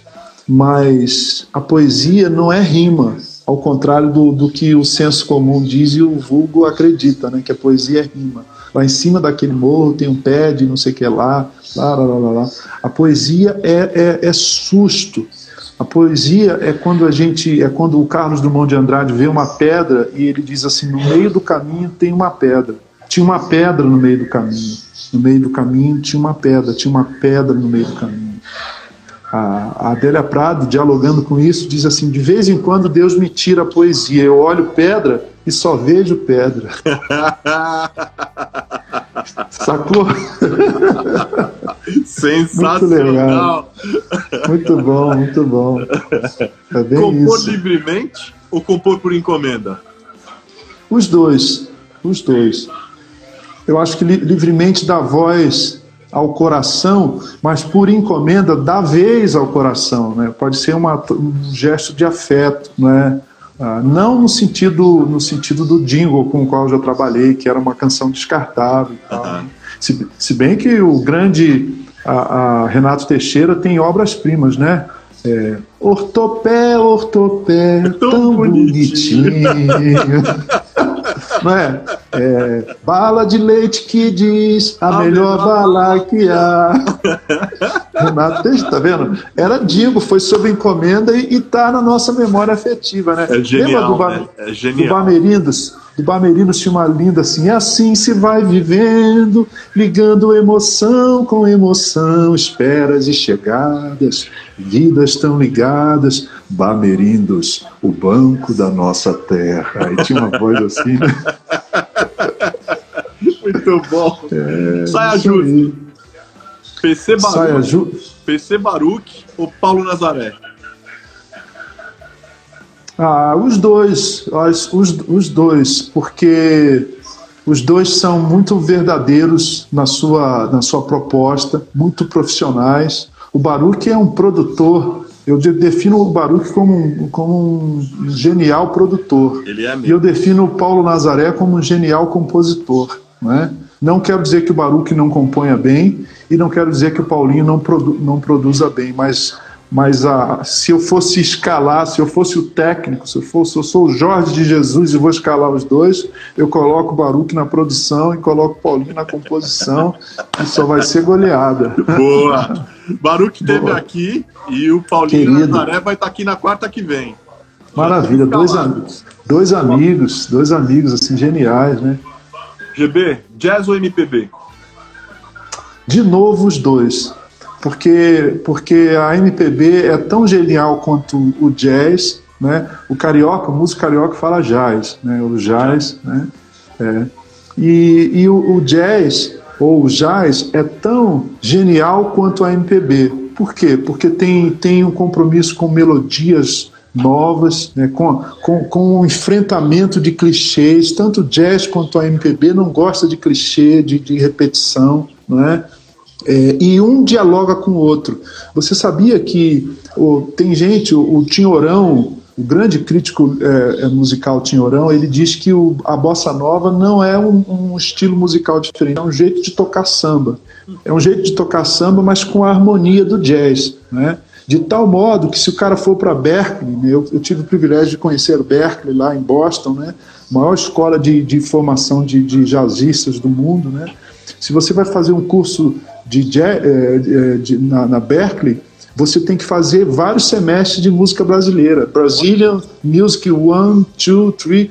O, o chanceler, né, o chairman, né, o, o, o, esqueci agora como é que se fala em português, né, o, o cara que é o responsável pelo, pela, pelo piano em, em, em Berkeley, porque Harvard é perto de Berkeley, né? Uh -huh é, é, o Getro Alves, do Rio de Janeiro, músico cristão, conheço o Getro, eu estive lá, a gente almoçou junto, e ele me disse o seguinte, cara, sabe quem ganhou um prêmio é, de, de doutor honoris causa na semana passada aqui na Berkeley? Milton Nascimento. Uau! Por, por quê? Porque a maior escola de jazz do mundo reconhece na música brasileira um compromisso com, com o novo, com a beleza, com a, com a diversidade é, é, a rítmica, melódica, harmônica é, que, que o jazz tem, que é a música popular brasileira. Né? Então, Jobim, cara, você tocou num, num, assunto que a gente faria uma vigília aqui. Certeza, eu sei disso. Bora lá. Garrafa de café. Garrafa, garrafa de café aqui, né, cara? Você sabia? Tá você falando sabe... que pra live ficar perfeita a gente tinha que ter trazido um cafezinho. Nossa, só uma coisa aqui, ó. A, a música que o Police estourou. Roxanne, you don't have to Sting. Isso, o Sting, eu li a biografia Roxanne. do Sting. Roxanne, ele disse que isso não era um reggae isso era uma bossa nova, sabia? Olha, isso eu não sabia. Isso era bossa nova, é. E o produtor achou que ele podia transformar num reggae. Quando, quando o Roxanne estoura no mundo, lá na AMI, AMI uh, uh, Records em Londres, o, o, presidente fala assim: ó, é o seguinte. Vocês têm, vão, vocês já são um sucesso, está tocando em tudo quanto é rádio, o compacto simples, o single e parabéns, sejam bem-vindos à casa. Você pode ir lá no, no almoxarifado, Sting, e, e o Copland e o, e o, e o guitarrista também, né? Andy Summers. Vocês podem. Andy Summers, você pode. Que ama o Brasil, que vive Eu fazendo sei. show aqui de bossa Pô, Ele tem um disco de música brasileira que é fenomenal. Sensacional, fenomenal. Andy Summers, é. Ele, ele é a figurinha carimbada lá no, no Rio de Janeiro, né? Arroz de festa nas rodas de, da cena de música instrumental. E, e aí vocês podem ir no almoxarifado e pegar o que vocês quiserem lá, porque a gravadora tinha o selo da Verve, que é um selo de, de jazz americano, Puxa vida, deu mais uma travada, gente. E o papo tá ótimo. O que, que vocês estão achando do papo? Resuma o papo em uma palavra. Peraí que o Gerson tá voltando. Peraí, vamos lá. Vai conectar. Vai conectar. Mas a gente tava falando aqui, imaginou? Começamos a falar de MPB e jazz e daqui a pouco veio Aí, o Sting, o Police e o Ed é, Summers Não é? E aí o Sting, eu estava contando isso, ele diz que ele vai no almoxarifado e ele diz assim, a primeira coisa que eu fiz está na biografia dele. É, foi pegar uma, a coleção inteira do Antônio Carlos Jobim, tudo que tinha do Tom Jobim, o cara, estou falando do Sting, líder do Police, maior banda de rock dos anos 80, quando eles estouram e assinam com a EMI Records, é, ele pega toda a coleção do Tom Jobim, ele era absolutamente fã do Tom Jobim, conhecia Olha a música isso. brasileira. Pergunta James Taylor quem é Gilberto Gil, ele fala Gilberto Gil. Pinga fogo, pinga fogo pegou fogo aí, né, cara? Bora, voltar pra terra, pau. Vambora. C.S. Lewis ou Eugene Peterson? Ah, agora você me pegou, hein, cara. Eu, agora eu é só saia dois. justa daqui pra frente. Agora é saia justa mesmo. Ah, depende do meu, do, meu mood, do meu temperamento. Se eu tiver mais orante, é, é, é Eugene Peterson, que eu amo profundamente. Se eu, quis, se eu tiver mais filosófico, aí é, é C.S. Lewis, que eu também Boa. amo profundamente. Boa, gostei. Dallas Willard ou Thomas Merton? Dallas Willard, se bem que Thomas Merton é extraordinário. Eu acho que A Conspiração Divina é um livro que a gente deveria ler para o resto da vida.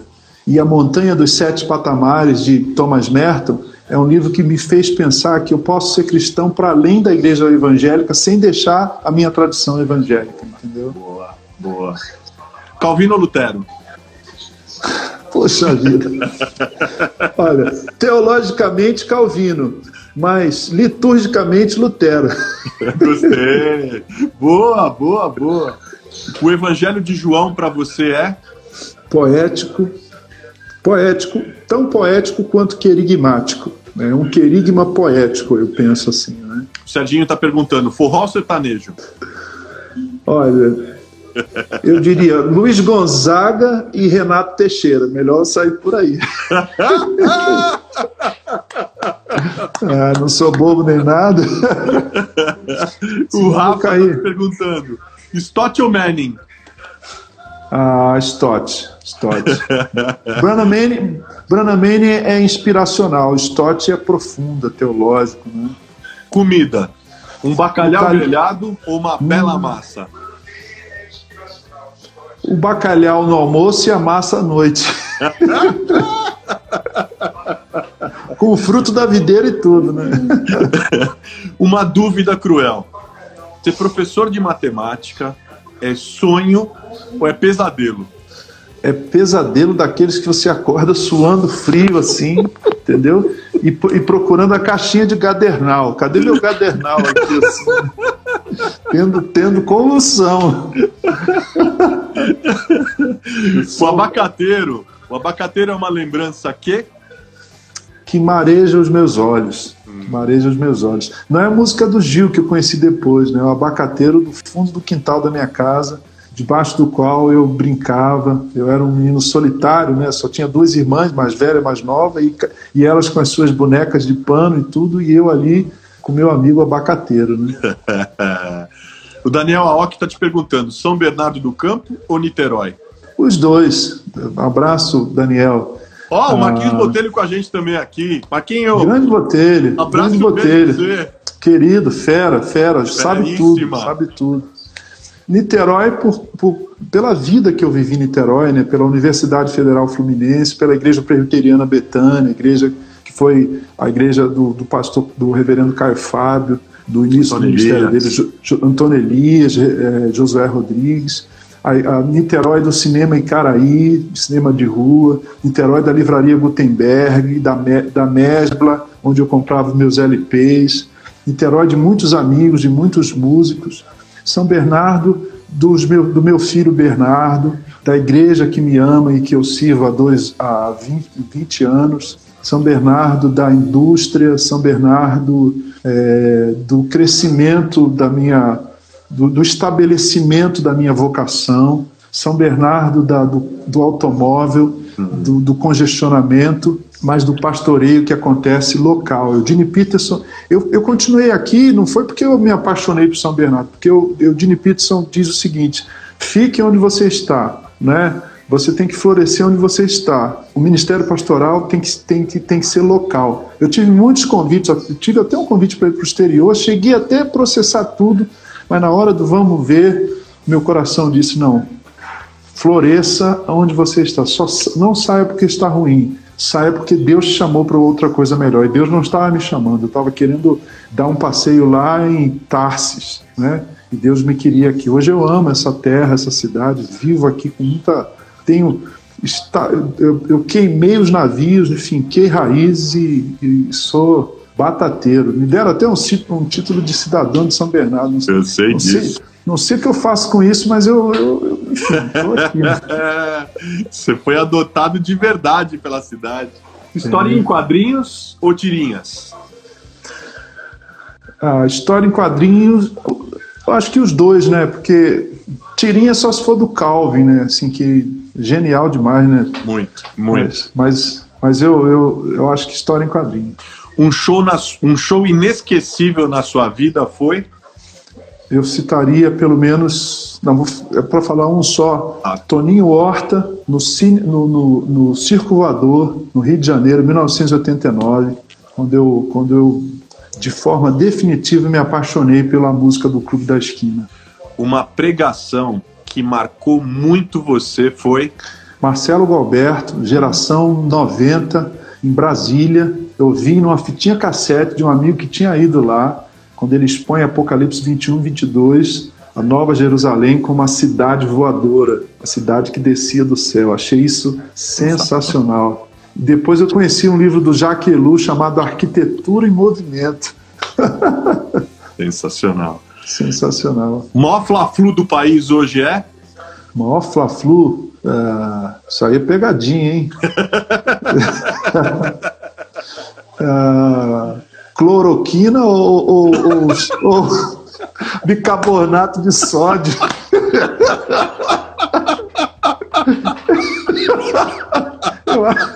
não é?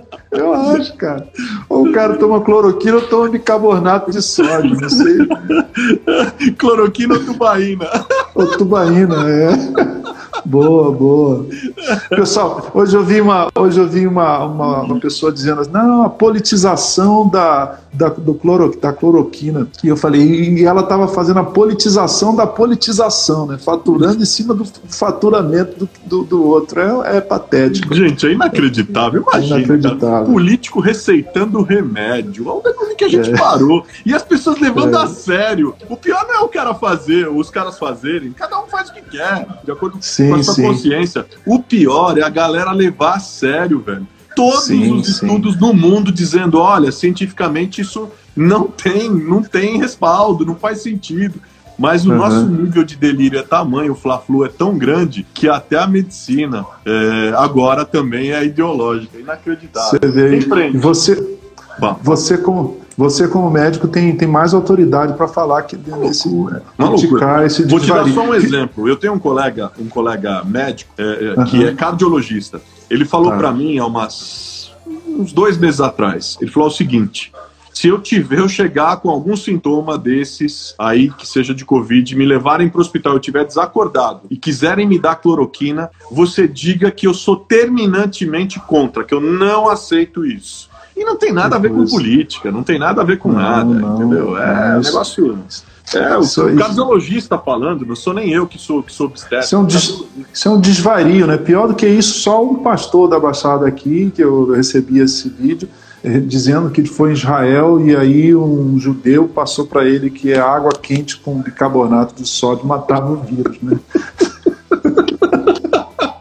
E ele disse o seguinte: Rio, mas tem que ser do Rio Jordão, é que você não entendeu. Tem que ser ah, água falou, quente do Rio Jordão, entendeu? E ele disse, mas ele, sim, agora ficou claro, eu estava na dúvida.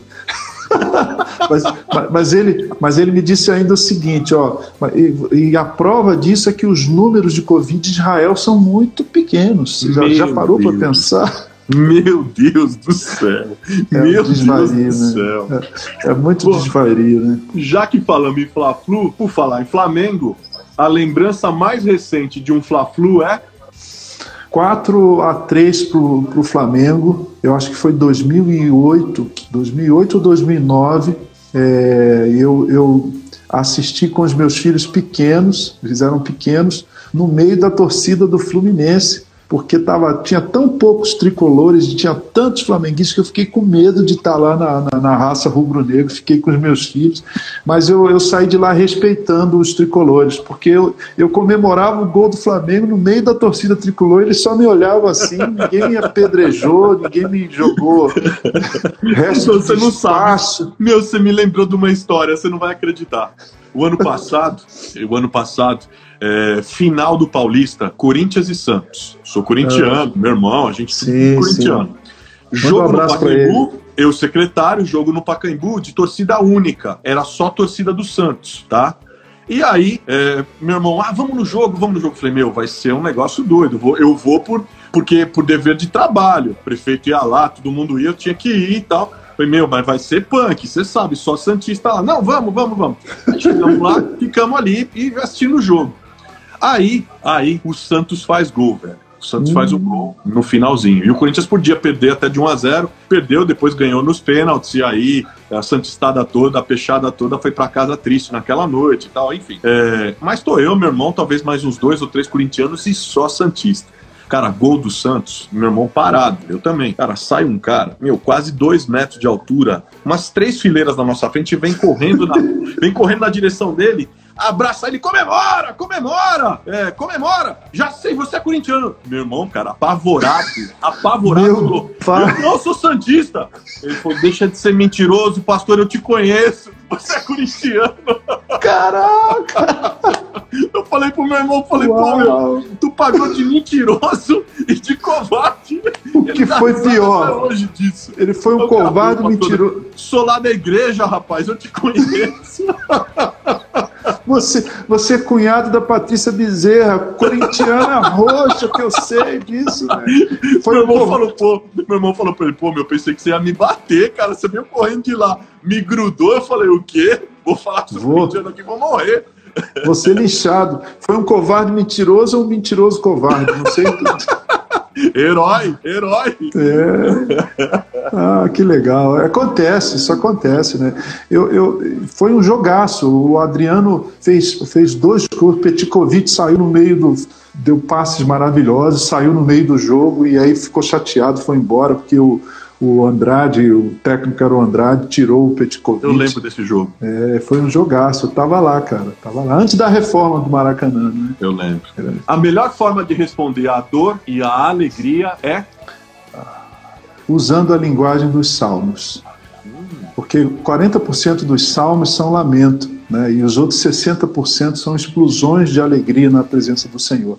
Por que usando a linguagem dos salmos? Porque os salmos são expressões diante de Deus, para Deus. Né? Como C.S. Lewis dizia, os salmos são ou com Deus ou contra Deus, mas nunca sem Deus. Uau! Com e Deus nada ou melhor, contra Deus. Você que é fã dele, nada melhor do que a versão do Eugene Peterson para os Salmos, né? Maravilhoso. Eu, nada, nada substitui aquilo. Eu todas é. as vezes que leio leio, releio, bebo. Cara, ele, ele, é o cara. Ele é. O Bono que ainda vai vir aqui para essa Sim, live. o pessoal né? tá falando, de tanto que eu falo dele, estão falando que eu vou trazer ele aqui. É, boa, boa. o ali. Bono disse que voltou, voltou a ler a Bíblia quando o Eugene Peterson começou a publicar os, os a, capi, é, livros, não foi de uma vez a Bíblia inteira, né? Ele foi Filipenses, depois foi tal. E tem uma história que, eu, se você me permite, eu conto em um Por minuto. Ele era, ele era professor do Regent College, ah. e aí um, um, dos alunos, um dos alunos dele chegou na aula e falou assim: Dr. Peterson, Dr. Peterson, com a Rolling Stone, a revista Rolling Stone na mão. Dr. Peterson, ah, aí, pois não, filho, no meio da aula. O Bono está falando do senhor aqui. O quê? O Bono, o Bono está falando do senhor, está citando o senhor aqui. Aí ele falou: Who is Bono? Quem é o Bono? aí passou. Passaram-se passaram lá uns dois anos, ele estava lá em Chicago, no escritório já estava aposentado do, do, da faculdade teológica, de pastorado, só traduzindo a Bíblia. E aí o telefone toca, o assessor sabe essa também? Não, verídica. Isso, Não. Ele conta, o próprio, o próprio Peterson Eugene. conta isso. É, o Gene Peterson. E aí o assessor fala, é, escritório do doutor Eugene Peterson, bom dia. Ele falou assim, ó, olá, tudo bem? Eu sou o Bono, o Bono Vox. Eu estou aqui em Chicago, nós vamos nos apresentar no final de semana e me disseram que... Aí o cara falou assim, ah, dá licença, ligou o telefone, eu quero trote, né?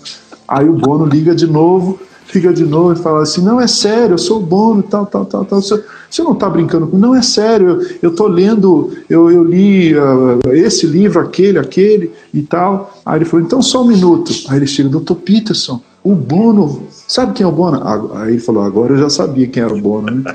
É, é, o, Bo, o Bono disse que está aqui em Chicago, ele quer encontrar o senhor e tal, e amanhã ele quer saber se o senhor teria um tempo para conversar com ele. Ele falou, oh, filho, manda um abraço para ele, mas eu não posso, você sabe que a gente está com deadline apertado, a gente está atrasado, a editora está no pé. Aí ele, o cara, mas doutor Peterson, mas espera aí, é o Bono. Aí ele diz, aí ele pega a Bíblia e fala, é o Isaías. Muito, Muito boa. bom. Muito Foco. boa. Foco, foco total, né, cara? Já quase fechando aqui. Poxa vida, que alegria. Pô, nem me Não fala. fechar. Não, não, é, fala. não, peraí. Não é porque vai fechar que eu tô alegre. É a alegria desse tempo, né? Eu sei, maravilhoso, maravilhoso. E matar saudade desse jeito, ainda melhor ainda. Muito bom, muito bom. Cara, olha o Pedro do Borel aí. Perdi essa, mano. Perdeu Grande nada. Pedro. Gravado, velho. Pedro chegou, dominou Chegou geral. Ele domina tudo. É, um livro. Um livro, puxa vida, que difícil, hein? Ah, um livro. É difícil um, só pergunta. um. É, então, é, É. difícil pra caramba. Aí eu fico com a Bíblia um- mesmo. Assim, o último que você leu, um que te tocou, ou um que, sei lá, te tocou muito numa determinada fase da sua vida, um que você recomendaria pra quem tá agora na pandemia e tá lendo mais, enfim. Aí é. Que livro é, É. muito momento, né? Sim, eh, sim, exatamente, exatamente. Eu lembro, eu lembro com alegria de e com emoção terminar alguns romances na minha adolescência, né? E aí, e aí, cara, ficava fazendo orçamento de pintura, assim, olhando para o teto, assim, tão estupefato com o que eu havia lido, né? Mas ah, eu estava relendo hoje trechos da Montanha dos Sete Patamares de Thomas Merton. Esse livro me impactou muito, né? Mas eu poderia eu, eu poderia citar C.S. Lewis, Claro. é, Surpreendido pela Alegria, um livro que eu amo, releio de quando em quando. esse dou a momento, vo- inclusive, é bárbaro, né? Não é? Não é? A Volta do Filho Pródigo, do Henry do Filho Nolan. Já estou citando um monte, desculpa, foi mal. Uma música que não pode faltar na sua playlist. Uma música minha? Ou. Ah, Puxa vida, você me pegou, hein? Uma música do Milton Nascimento. Qualquer, qualquer uma do Boa. Milton Nascimento. Boa. As cinco finais, pra gente fechar e aí você trazer a Tá. surpresinha pra nós. Cinco Tá finais. Um personagem bíblico que você gostaria de ter sido, nem que fosse pelo menos por um dia. Neemias. Por quê? Neemias. Porque ele era tão piedoso Hum. quanto, quanto prático. Ele não fez uma distinção entre a vida contemplativa e a vida ativa, né? Boa. Ele Invertendo. Inspira muito. Invertendo. Um personagem bíblico que você jamais gostaria de ter sido. Saul. Saul. Por quê?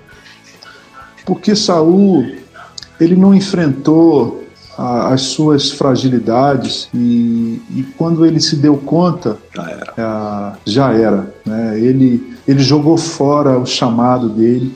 Você sabe que o Russell Shedd dizia que apenas 15% dos, dos personagens bíblicos terminaram bem, começaram bem e terminaram bem. Então ele disse para um amigo que ele estava mentoreando o seguinte: você quer fazer parte dos 15% que terminaram bem ou dos 85% que começaram bem e terminaram mal, né? Saul é, é um desses que começa bem pra caramba, mas termina super mal, né? Uma cena bíblica, ou, enfim, um momento bíblico, um episódio bíblico que você gostaria muito de ter participado. Ah, sem dúvida, em João, quando Jesus diz para a adúltera: Onde estão os teus acusadores? Eu queria ter visto o olhar daquela mulher. Né? Michael Card diz que Jesus ficou escrevendo na areia. Eu, eu, eu ia ficar assim do rabo de olho vendo o que Jesus estava rabiscando na areia. O que Jesus teria. Eu teria visto o olhar daquela mulher e teria visto Jesus, como Sócrates, não escreveu, não deixou nada escrito, mas há um registro bíblico de Jesus escrevendo.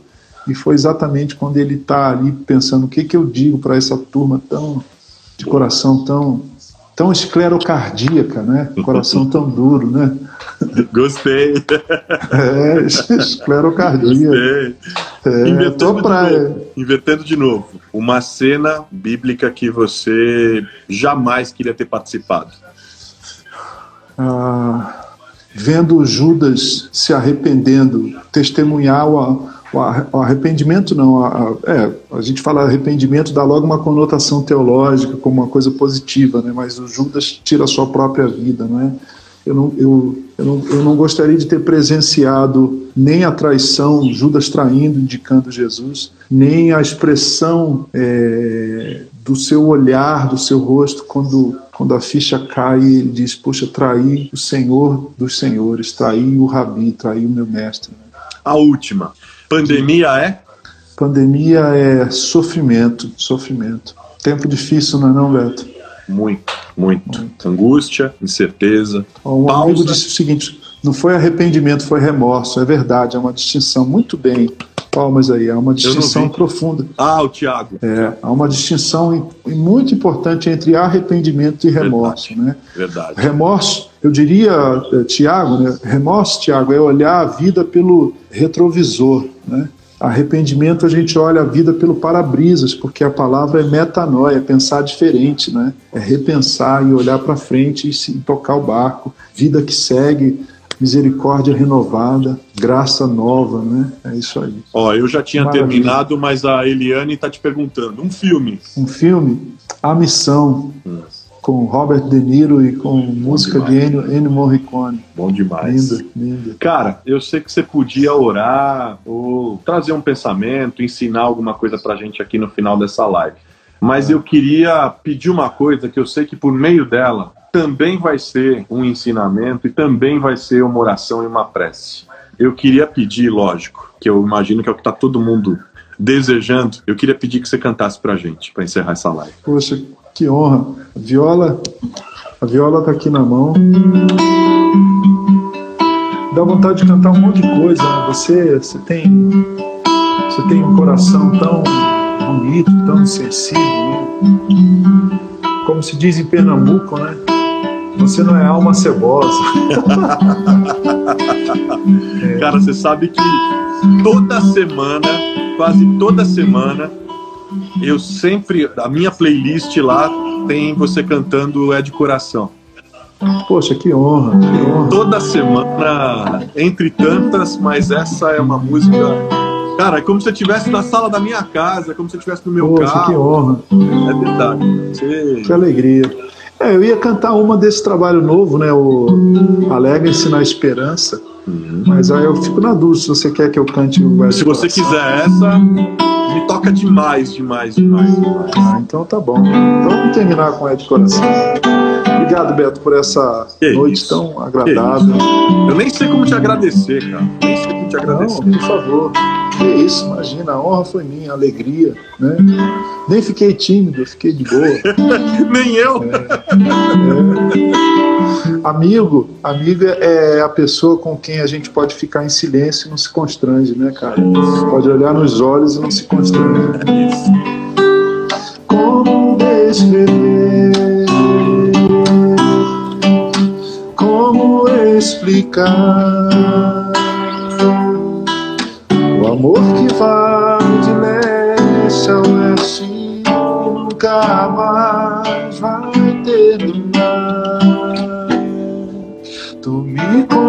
Conheces bem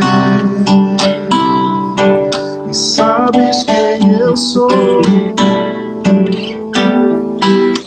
Não há como me esconder de ti. Sempre sabes onde estou. coração.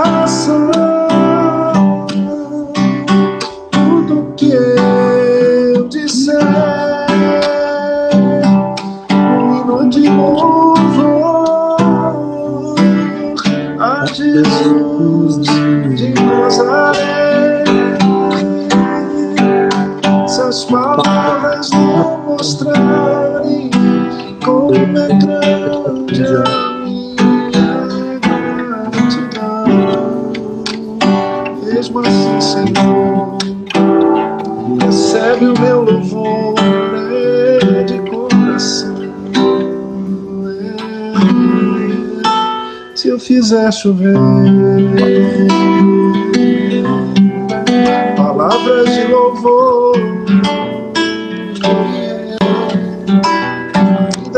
será tão bom frente a esse amor. Por isso escute o pulsar do meu coração. És o caminho, a vida e a verdade. Te dou a minha gratidão.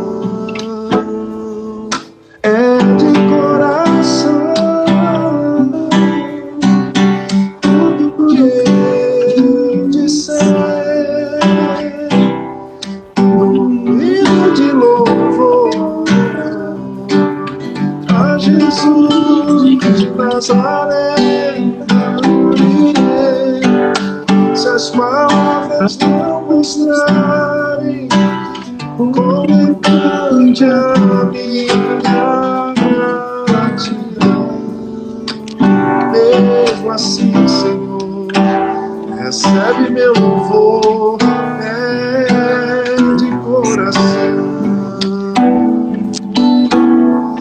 Mesmo assim, Senhor, recebe meu louvor, é de coração.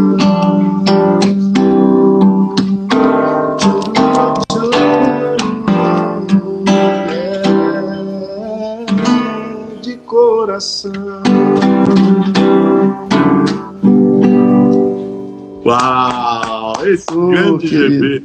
Escuta, o pessoal tá todo Obrigado. pedindo pra você cantar mais uma do último, do último trabalho. Ah. Aí não vai ter jeito. Então vamos. Romanos 12, 12 diz assim: Alegrem-se na esperança, sejam pacientes na tribulação e perseverem na oração. Né? É um cântico. Esse trabalho novo tem canções mais elaboradas, não é? Com cordas, né? mas tem, termina com um cântico bem simples, bem comunitário, bem congregacional. Alegrem-se na esperança. Sejam pacientes na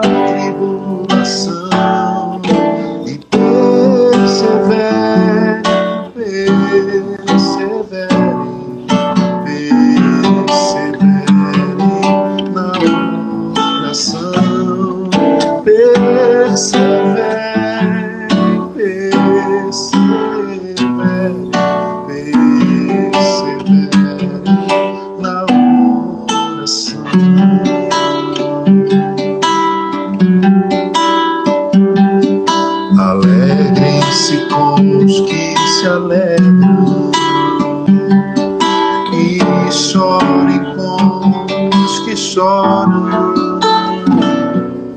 Mas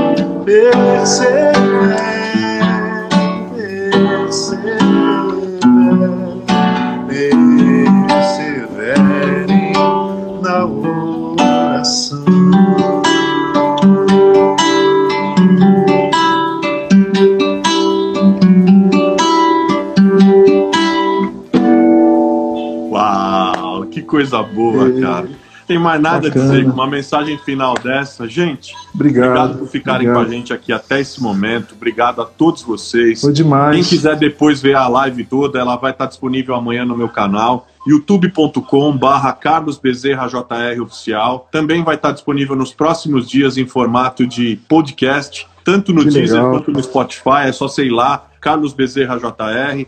Gerson Borges. Gente, uma alegria imensa estar com vocês. Um beijo para vocês. Gerson, cara, eu Imagina. nem sei como te agradecer. Nem sei como te agradecer. Ah, Minha, ganhei precisa. a noite, ganhei a semana. Cara, acho que foi Imagina. a live mais comprida que a gente fez. Foi maravilhosa, maravilhosa. Que honra, que honra. Eu que agradeço, porque a gente, a gente vai vivendo esses dias tão, tão, tão difíceis, né? E, e tem dia que a gente fica arrastando a asa, assim, parece que não é e hoje foi um dia desses, um dia que eu fiz o que eu tinha para fazer, mas o coração estava assim, lidando com tantas coisas, e você me deu agora uma, uma noite um refrigerante, assim, né? um ar, um, ar da, um abraço da graça, um beijo no teu coração, da tua família linda Obrigado. e de todo mundo que esteve com a gente até agora. Puxa vida, fico feliz, feliz mesmo. Foi sensacional, foi sensacional. Foi. Beijo pra você, pracinha. Outro. Pros meninos, Sim. se cuida. Obrigado. Pra Paty também, para suas meninas lindas, pro seu pai, pro seu mano, sua mãe. Eles estão bem, né? Todos tão bem. Super né? bem. Super Família que eu amo muito. Ó, faz tempo, hein? Faz tempo. Mais de 30 é anos. É, beijo. Beijo. Valeu, querido.